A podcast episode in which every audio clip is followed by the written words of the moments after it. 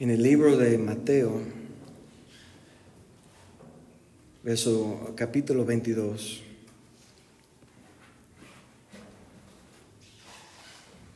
Aquí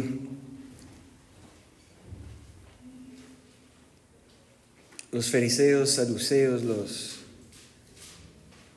que llevan la ley al pueblo de, pueblo de Israel estaban preguntando a Jesús, intentando de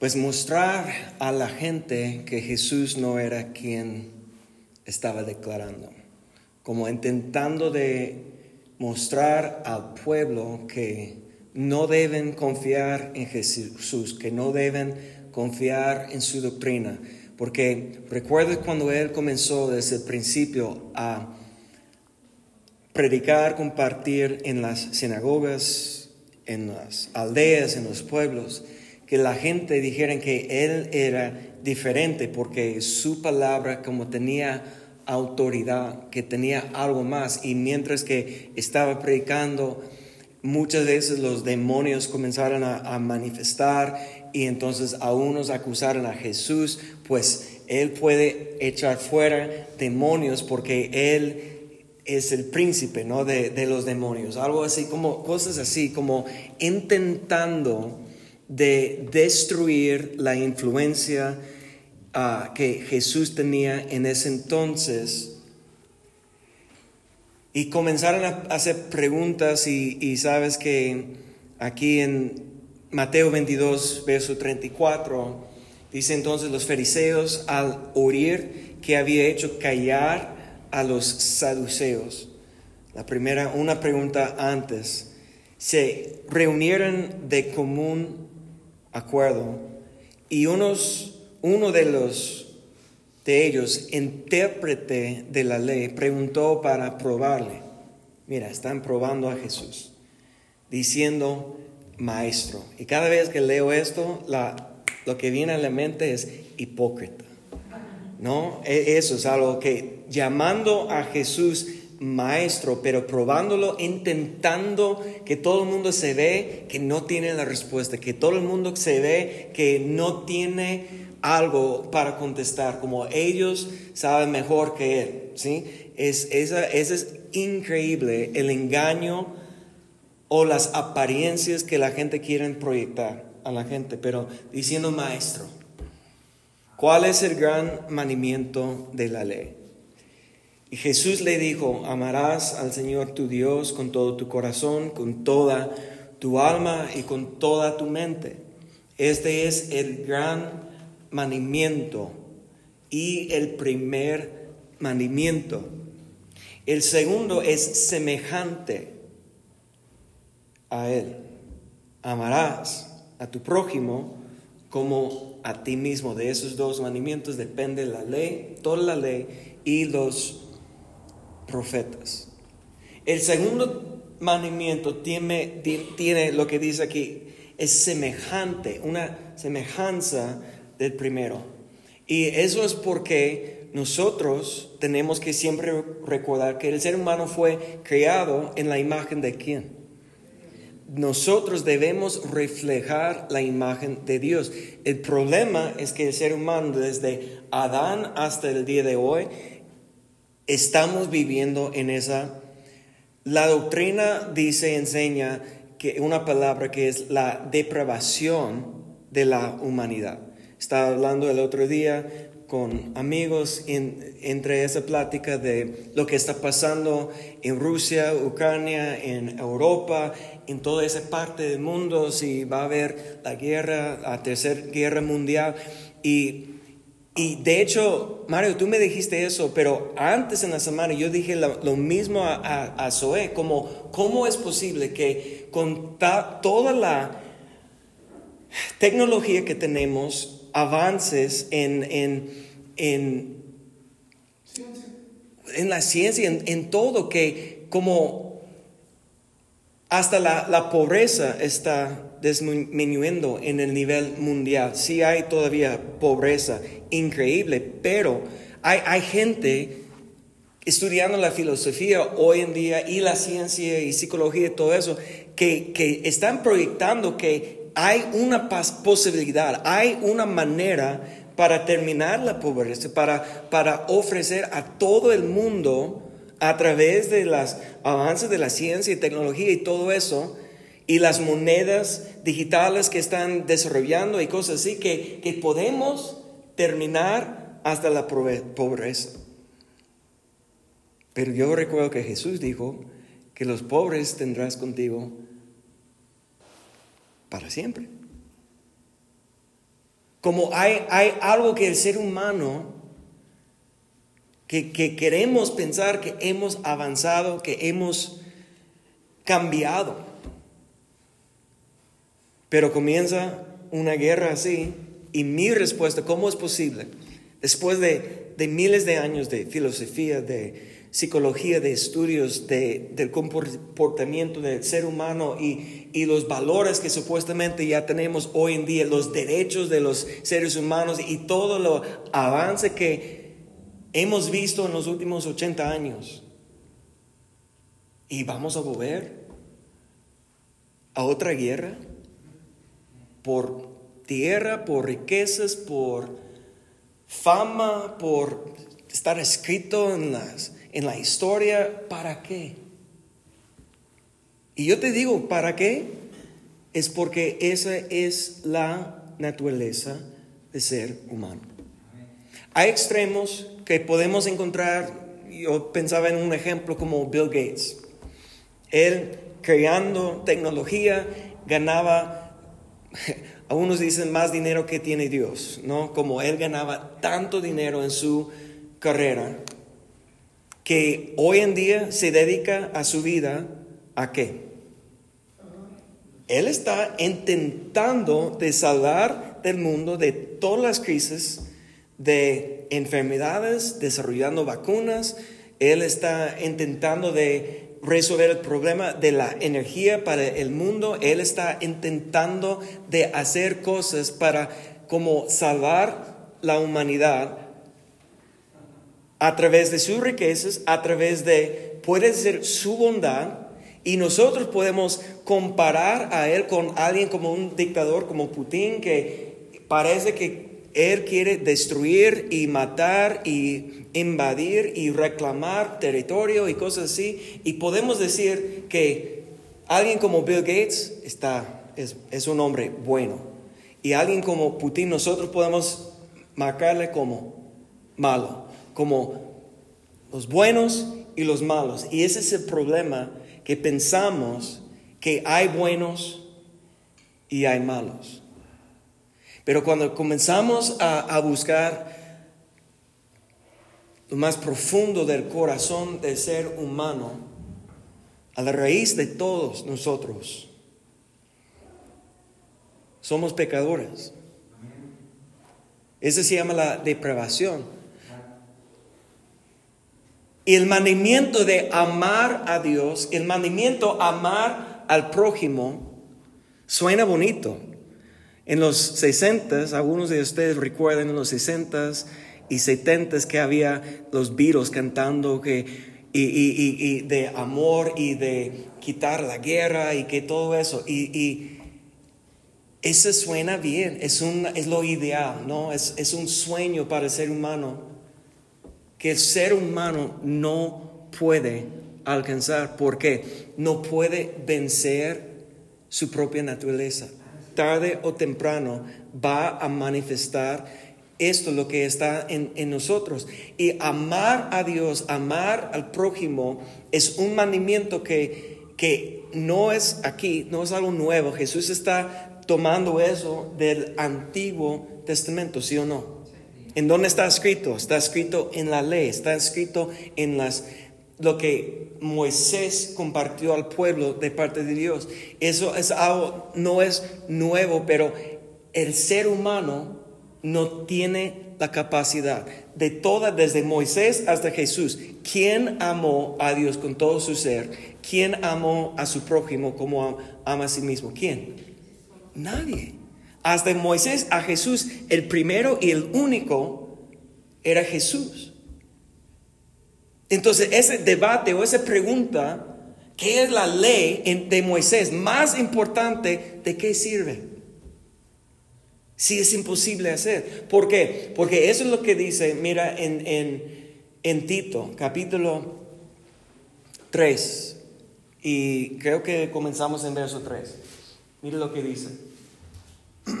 Mira, porque nosotros también éramos en otro tiempo insensatos, rebeldes, extraviados, esclavos de las de concupiscencias, concupiscencias y deleites diversos, viviendo en malicia, envidia, aborrecibles, aborreciéndonos unos a otros. Mira, cuando, si recuerdas quién está escribiendo eso o quién está compartiendo eso, es el apóstol Pablo que era antes de conocer a Cristo un fariseo, alguien que tenía toda la ley de Moisés memorizado, alguien que puede decir que dónde está la letra en el centro de todo, que puede tener un conocimiento mucho mayor que cualquier de nosotros hoy en día, que él dice que todo lo logró en su pasado, para él es basura.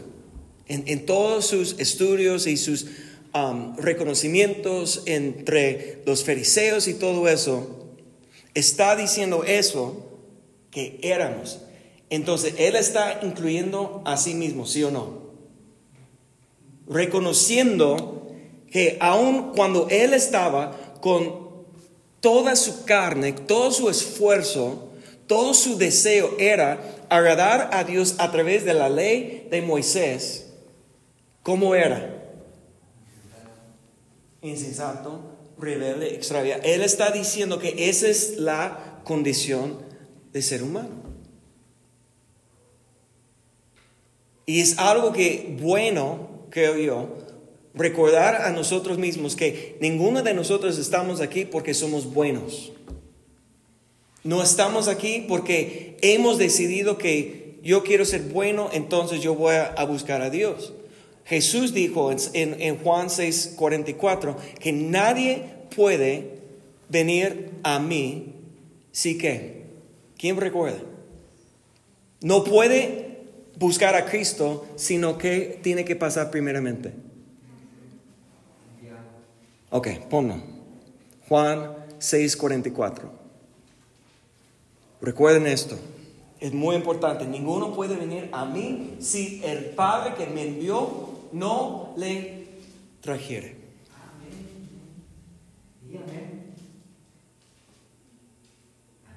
Nosotros necesitamos entender que estamos aquí porque Dios nos llamó. Ahora, Santiago dice que acerquémonos a Dios y Dios qué? Va a acercar a nosotros. Y nosotros podemos tomar eso fuera del contexto y, el contexto bíblico tenemos que recordar que es la base de toda nuestra doctrina. La base de nuestra doctrina no es Génesis, Éxodo, Levítico, eso no es la base. Ese principio vino mucho más antes, pero ¿qué es la base de nuestra doctrina? Tiene que ser la enseñanza de Cristo.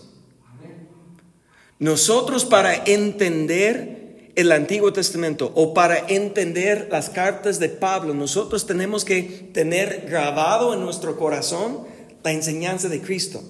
Si nosotros estamos pensando fuera de, de la base de lo que Jesús enseñó, vamos a estar errando, vamos a estar mal. Vamos a equivocar en nuestra doctrina. ¿Por qué se llama la iglesia Cristo Centro?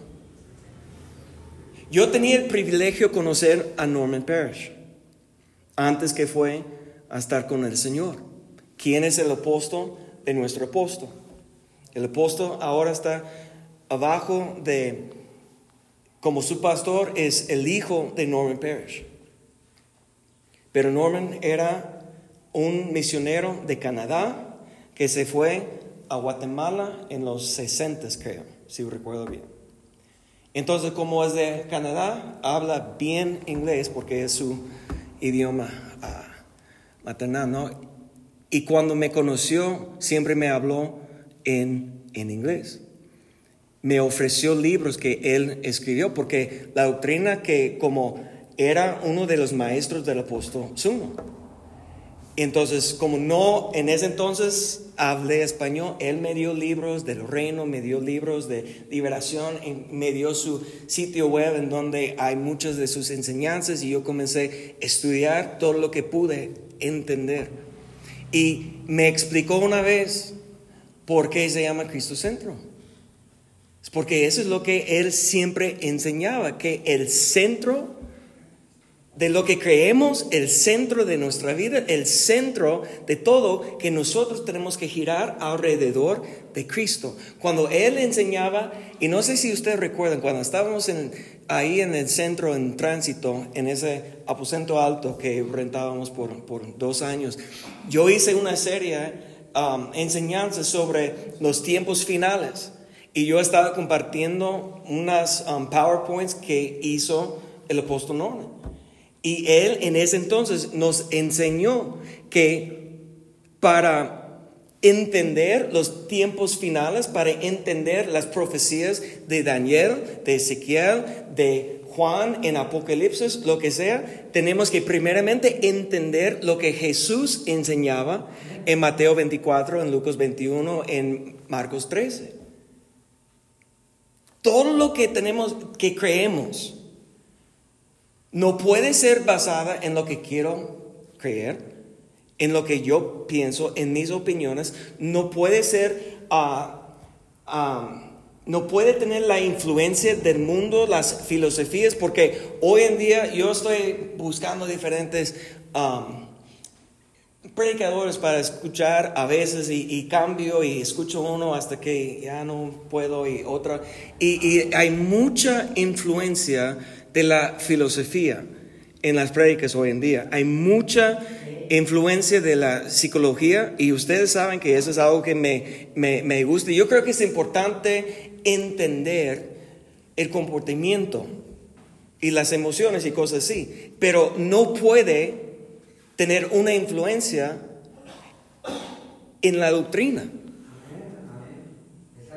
La única cosa que debe tener una influencia en la doctrina, en la enseñanza, en lo que creemos, tiene que ser basada primeramente en la enseñanza de Jesús.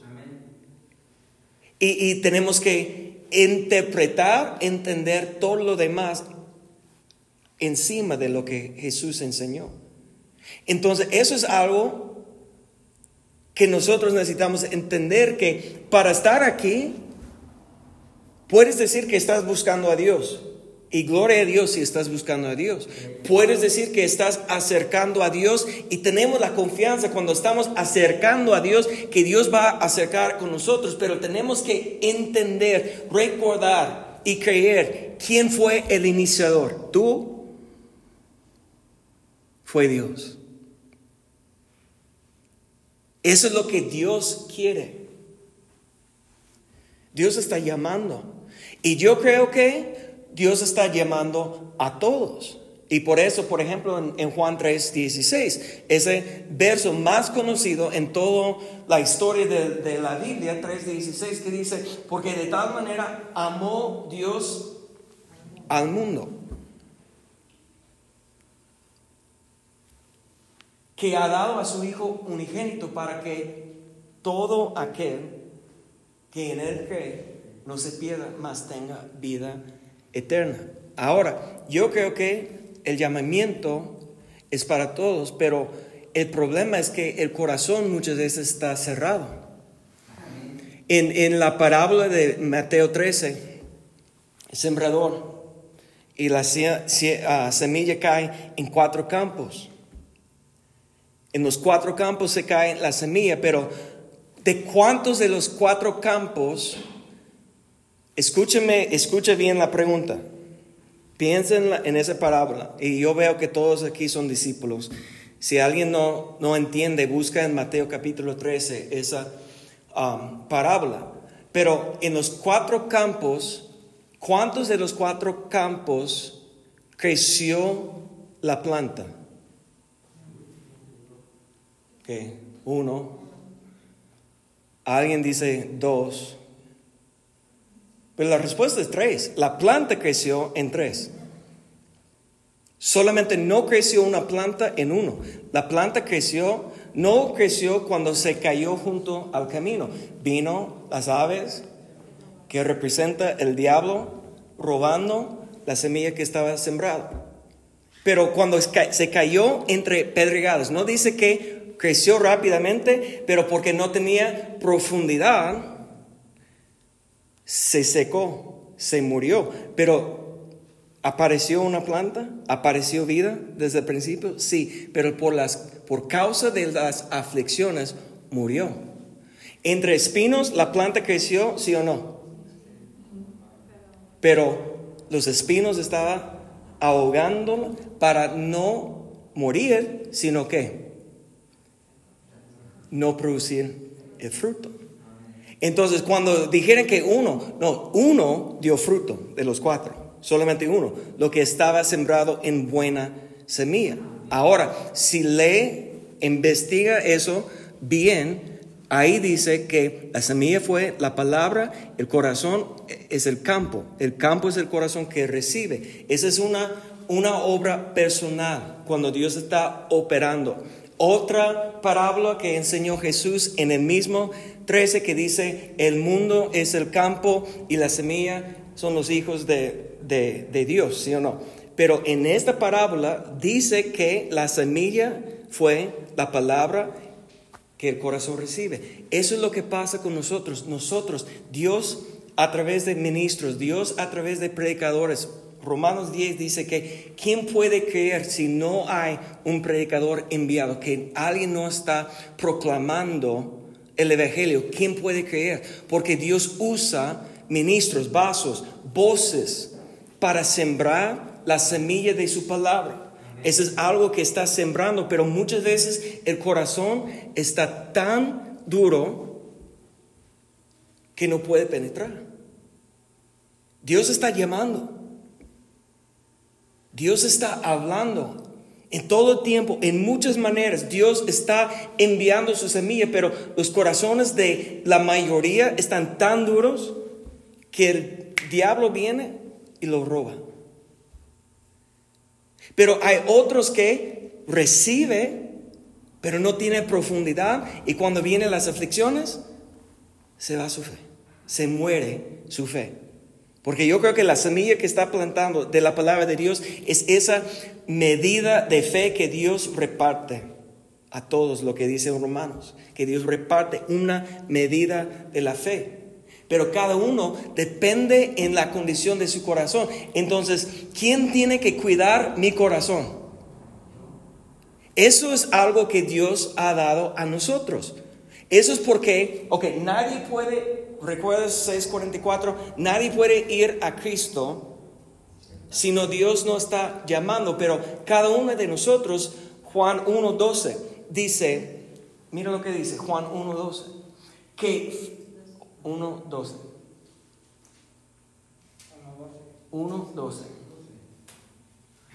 Todos los que recibieran a Él Está hablando a Jesús porque Jesús fue rechazado por su pueblo. Pero los que recibieron a Él, a los que creen en su nombre, creer, es igual a qué? A la fe. Es por eso estoy diciendo que esa semilla, semilla que Dios está repartiendo a todos, una medida de la fe para creer. Pero, ¿qué dice aquí? Los que recibieron a Él que nosotros tenemos que abrir nuestro corazón para un día dar fruto. Y para dar fruto tenemos que, el corazón tiene que recibir la semilla, pero nosotros tenemos que estar quitando las piedras, que está prohibiendo la semilla de estar profundamente implantada en el corazón. ¿Cuántos están conmigo? E, eso es algo que necesitamos recordar o aprender. Que el corazón, sobre toda cosa, guarda el corazón, porque el campo, el corazón es el campo donde Dios va a hacer la obra en tu vida. Los espinos son las afanas de esta vida, de las riquezas y quehaceres, los afanes de esta vida. Y eso que puedes tener vida. La planta está creciendo, pero que no tiene fruto. ¿Por qué? Porque no estás cuidando su vida por el engaño de las riquezas o los afanes de esta vida. Y obviamente lo que sabemos que es la el fruto que estamos buscando es la imagen de Cristo, ¿sí o no? Ahora tenemos que entender que también dice, recuerden ustedes que en Gálatas 5, 22, ¿verdad? 5, 19, 22. Que el fruto del Espíritu, ¿qué es la primera palabra aquí? Amor. ¿Cuál era el mandamiento? Más importante de la ley. Amarás a Dios con todo y amarás a tu prójimo. Pero hemos dicho que, yo he dicho que es imposible como ser humano amar como eso. Pero Pablo enseña que el fruto, cuando el Espíritu está sembrando en nosotros su obra, cuando nosotros estamos participando con el Espíritu Santo, va a comenzar a manifestar como una expresión de nuestra relación. Para que el fruto, recuerda lo que Jesús enseñó en, Juan 15 que tenemos que permanecer, los pámpanos tienen que permanecer en la vida para dar fruto. Si no estamos permaneciendo, eso es, esa es la clave para llegar al amor. Porque Jesús, cuando Él estaba en la última, vamos a volver a Juan, en la última noche que hemos visto, que Jesús enseñó hace unas semanas que está ofreciendo que ya no te llamo siervo, sino amigo.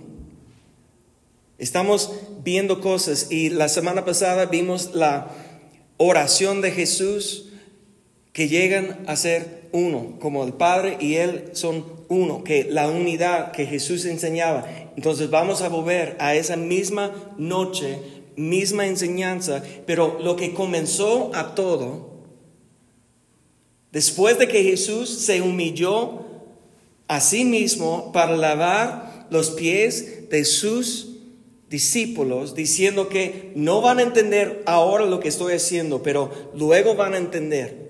Cuando Él se humilló para servir, para lavar los pies de los discípulos, y cuando se fue Judas, como no comenzó a darles revelación hasta que se fue Judas, que comienza en Juan 13, verso 34, un mandamiento nuevo. Que os améis unos a otros como yo es amado, yo os he, yo os he amado y que también os amen unos a otros. Entonces yo, yo dije al principio que amar a Dios conforme a la ley de Moisés es imposible. Pero ahora Jesús está diciendo que es un nuevo, nuevo mandamiento que tenemos que amar unos a otros. Como el, el hecho que es imposible para el ser humano no cambia lo que Dios quiere. Lo que Dios quiere cambiar no son sus mandamientos, no es su voluntad que quiere cambiar, lo que Dios quiere cambiar en nosotros.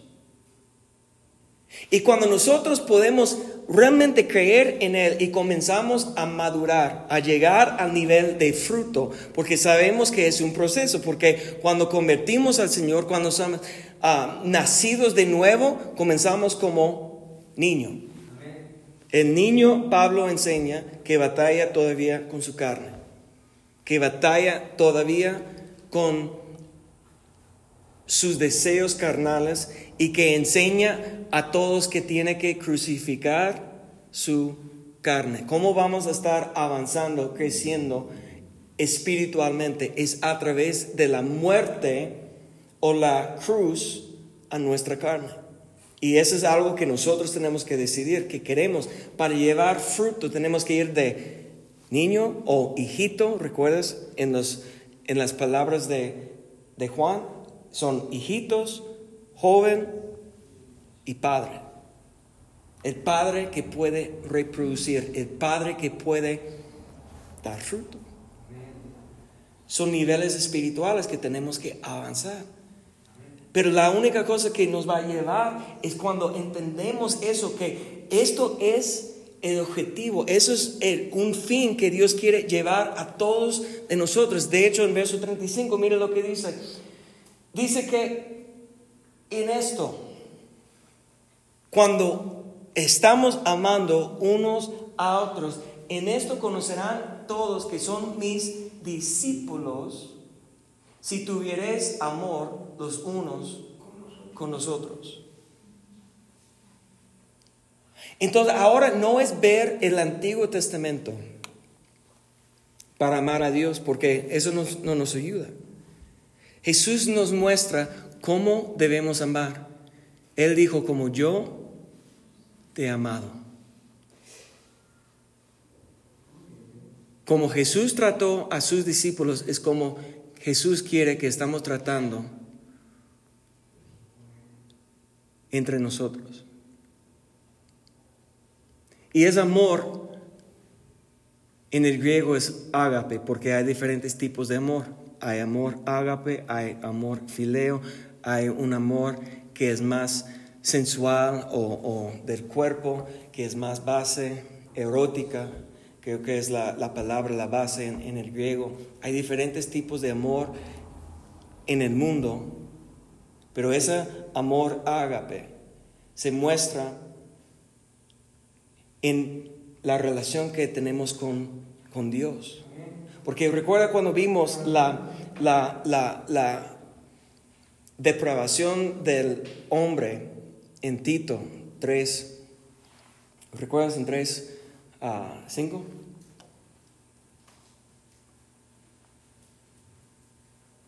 Perdón, 4. Era 3, 3. 3, 3 es donde vimos. 3, 3. Cuando eso estaba hablando aquí insensatos, rebeldes, la condición de ser hermano. Pero mira lo que dice en verso 4, que cuando se manifestó la bondad de Dios, nuestro Salvador, su amor para con los hombres, esto produce, mira, en nosotros la salvación, y no por nuestras obras de justicia que nosotros hubiéramos hecho, sino por su misericordia, el lavamiento de la regeneración y por la renovación del Espíritu Santo. Todo eso, el amor de Dios es lo que tiene que estar mostrando a nosotros cómo tratar a los demás. Dice aquí misericordia. Dice aquí que el amor que dio ¿Recuerdas en Romanos 5, 8 que Dios mostró la muestra del amor de Dios? Dios mostró su amor, ¿cómo? Dando su Hijo. Es, eso es algo que amor que no tiene nada que ver con lo que yo voy, a, qué beneficio yo voy a recibir, sino que buscando qué puedo dar. El capítulo de amor, vamos a, ver, y voy a terminar, tengo que terminar rápido, pero 1 Corintios 13. Todo capítulo 12 de 1 Corintios, Pablo está hablando a ellos sobre los dones del Espíritu. Porque muchas veces pensamos en, en, una iglesia que se, se, llama carismática, que queremos en el caris, que son los dones del Espíritu Santo, que creemos que hoy en día hay dones de sanidad, hay dones de profecía, hay diferentes dones, operaciones del Espíritu Santo. Creemos eso con todo nuestro corazón y pensamos muchas veces que el inicio de los dones es cuando hablamos en lenguas. Muchas veces alguien puede pensar, pues ya hablo en lenguas, entonces ya he llegado. Pero mira, Pablo va a decir, si ah, 13. ¿Cuál es el último verso de capítulo 12? Mire lo que dice. ¿Qué, qué número? 31. Mire lo que dice. Dice, procurad pues los dones mejores, porque todo el capítulo está hablando de dones, más yo te muestro un camino aún más excelente. En otras palabras, que los dones no son el máximo de lo que Dios quiere hacer en nosotros. Y Pablo va a explicar eso claramente, verso 1, 13 1.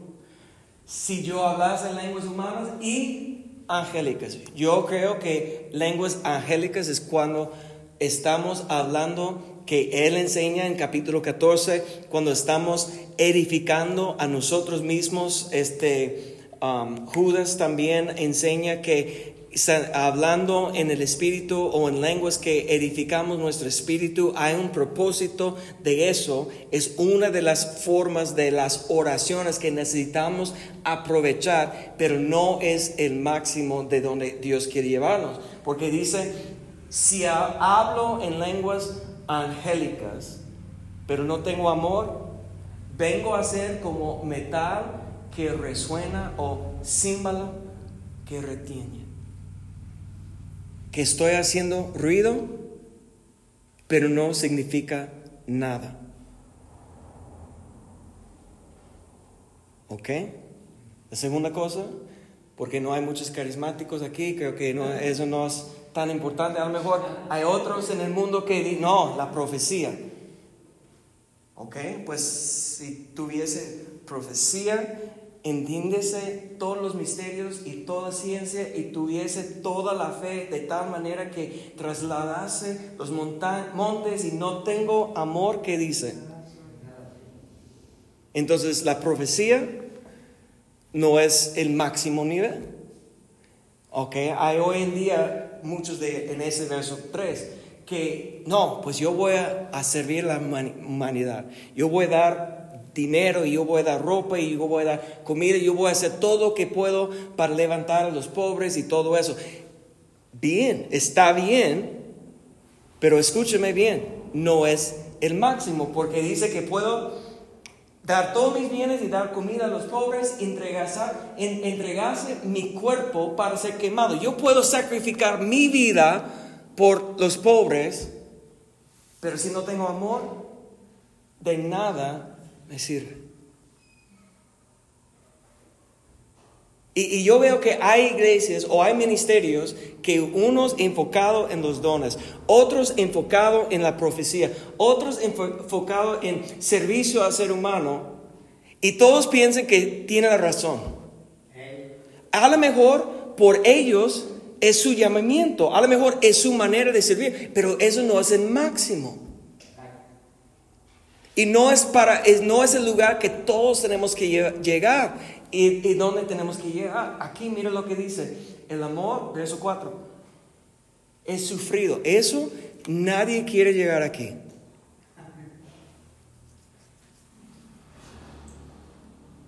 Porque esa palabra sufrido quiere decir que yo tengo que tener paciencia por todo lo que está pasando en mi vida. Y si estoy sufriendo, si, alguien está atacándome, si yo tengo que aguantar o soportar lo que está pasando a mí, como Jesús, cuando llevaron a Jesús a su tribunal para juzgarlo, dice la palabra que no abrió su boca. El, sacerdote estaba preguntándole, él no contestó, no estaba defendiéndose y comenzaron a, pegarle porque él no estaba contestando, porque no fue a, él estaba sufriendo en silencio. Yo te digo, no he logrado eso. No me gusta sufrir. La carne no, no me gusta, la carne.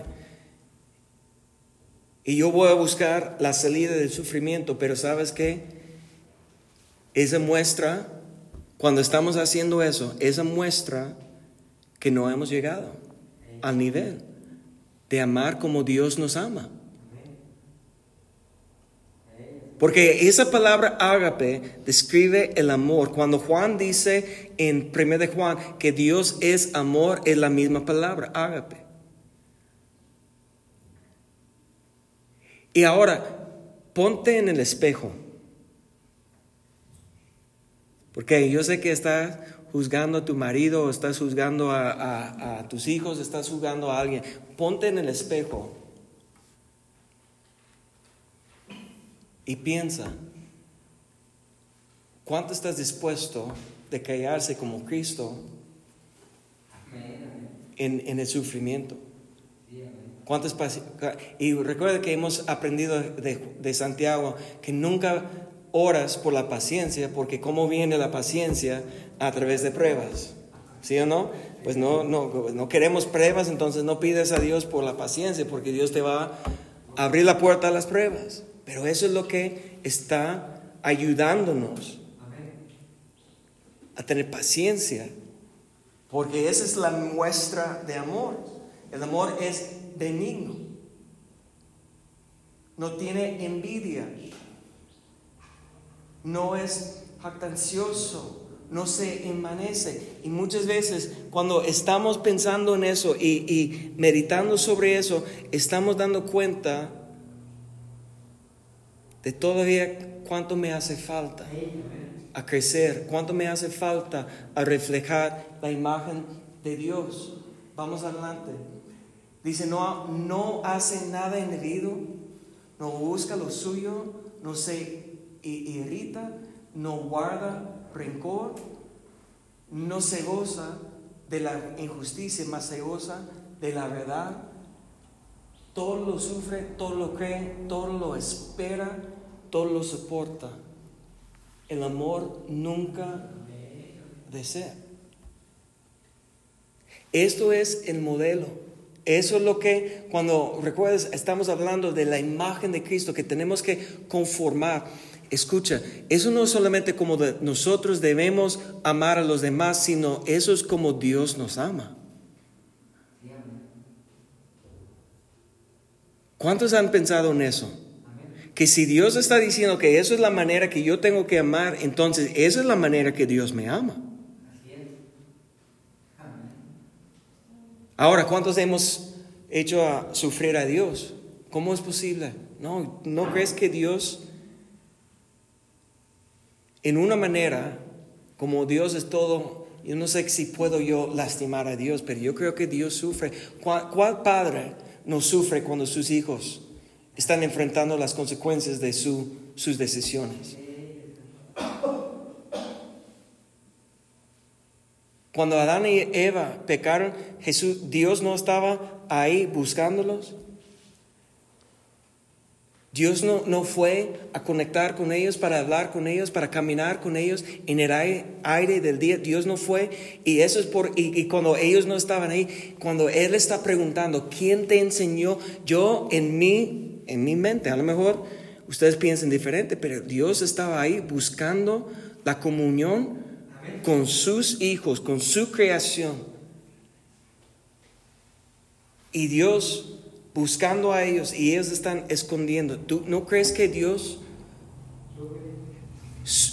está teniendo paciencia? ¿Por qué Dios envió su Hijo para dar su vida? es para la reconciliación, para la restauración de la comunión que, que Él perdió con nosotros, con la humanidad, su creación. ¿Y por qué Dios envió su Hijo? Por su bondad. El amor es sufrido, el amor es benigno, bondadoso. Dios no guarda rencor ah, en, contra de nosotros. Dios sabe y Dios enseña a nosotros que hay consecuencias a nuestro pecado, que, nuestro pecado nos puede eh, alejar a, a, nosotros de Dios. Nosotros con nuestro pecado es como estamos construyendo, reconstruyendo el muro que Cristo de, derrumbó, que destruyó, que, que nos separa de Él, pero nosotros comenzamos a reconstruir la separación. Pero Dios está esperando, confiesa, como Dios sabe de todos modos. Y Dios es fiel y justo para perdonar, para restaurar la amistad con Él. Eso es increíble. Cuando Él está enseñando, Pablo enseñando a la iglesia que como nosotros debemos amar, que eso es lo que es mayor que todas las otras cosas, tenemos que iniciar antes de cómo yo puedo amar a mi prójimo, a cómo yo puedo amar a los demás, tenemos que entender cuánto Dios nos ama a nosotros. Y esa, y esa enseñanza aquí, 1 Corintios, capítulo 13, verso 4 a la primera frase de verso 8, en vez de, creo que leí eso en la boda, ¿verdad? Imagino, porque es, es común, ese es el amor también que tiene que manifestar en el matrimonio, pero primeramente necesitamos entender ese amor, es el amor que Dios ha mostrado a nosotros cómo Dios quiere tratar a nosotros. Y nosotros tenemos que recibir su amor. Tenemos que abrir nuestro corazón. Tenemos que permitir que su palabra penetra a lo más profundo de nuestro corazón para que puede cambiar a eso. Y sabes que no hay ningún apóstol en el Nuevo Testamento que tenía una revelación más grande del amor de Dios que él cuando escribió su evangelio, cuando está refiriendo a sí mismo, dice que el discípulo que Jesús amó. Y él tiene una manera de hablar a su congregación, a su iglesia, a sus discípulos, en una, una palabra distinta. Si vamos a 1 Juan, capítulo 4.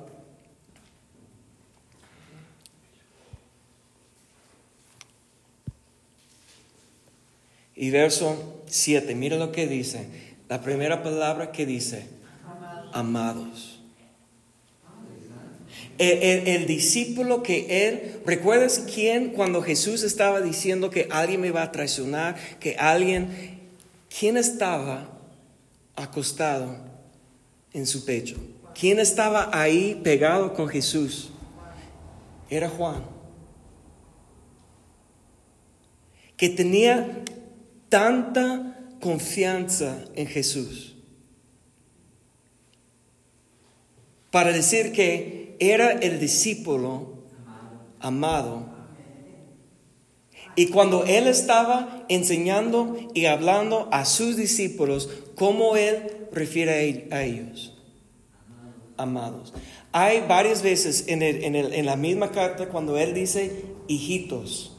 Y sabes que esto es un mensaje distinto cuando está hablando a los hijitos, porque ¿quiénes son los hijitos? Los que están iniciando, los que están batallando todavía con su carne. Él está diciendo, haciendo una diferencia, una distinción. Hijitos, pero aquí cuando dice amados.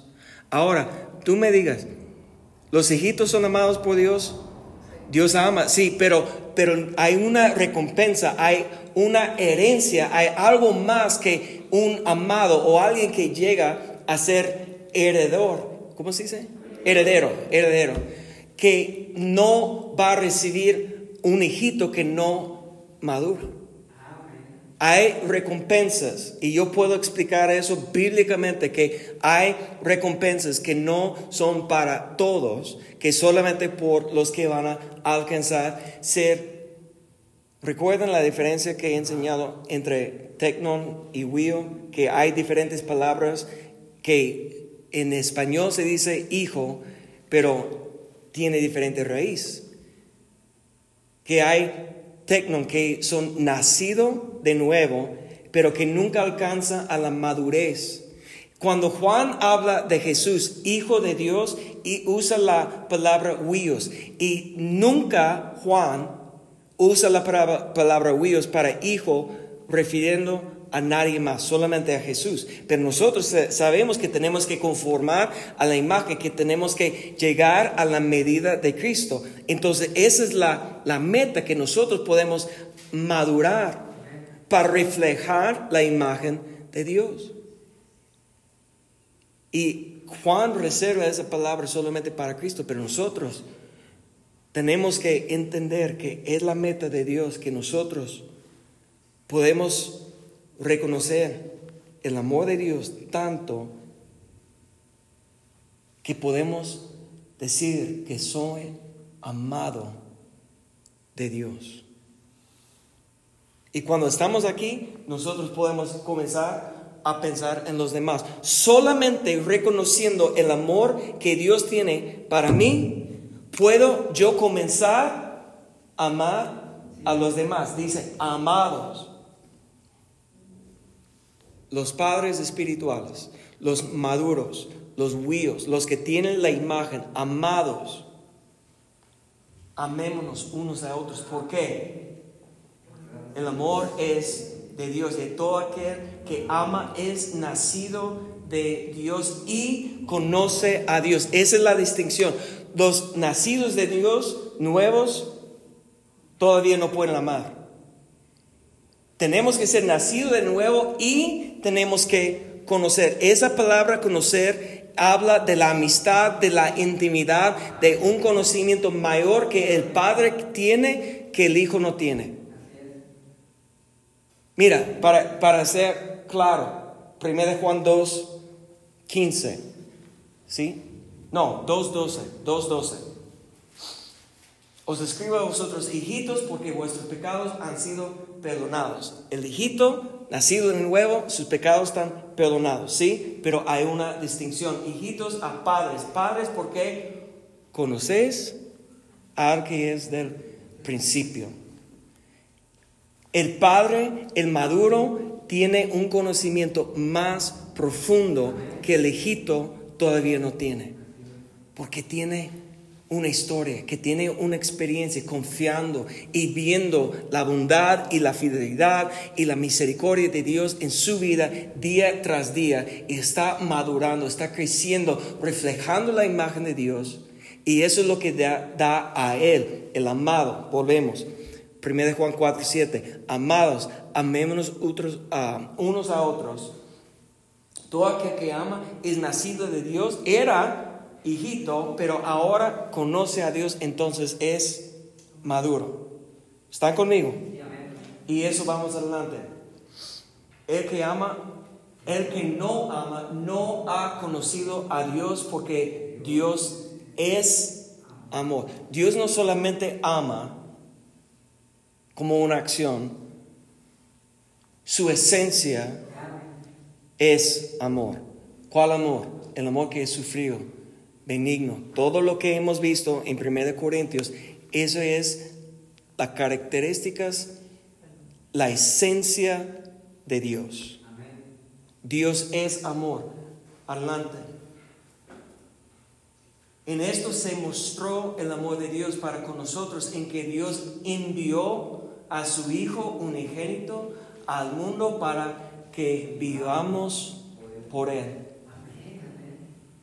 En esto consiste el amor. No en que nosotros hayamos amado a Dios. Mire esto. No es lo que yo he hecho. No es porque soy bueno. No es porque soy mejor que alguien más. No en que nosotros hayamos amado a Dios, sino que él nos amó a nosotros y envió su Hijo en propiciación por nuestros pecados. Y vamos a terminar aquí en versos 19. Nosotros le amamos a Él porque Él nos amó primero. Eso es lo que tenemos que antes como podemos pensar, ¿cómo voy a amar alguien más como Jesús me ama, tenemos que conocer cuánto Dios ha dado, cuánto Dios ha hecho para convencer a nosotros que Él nos ama.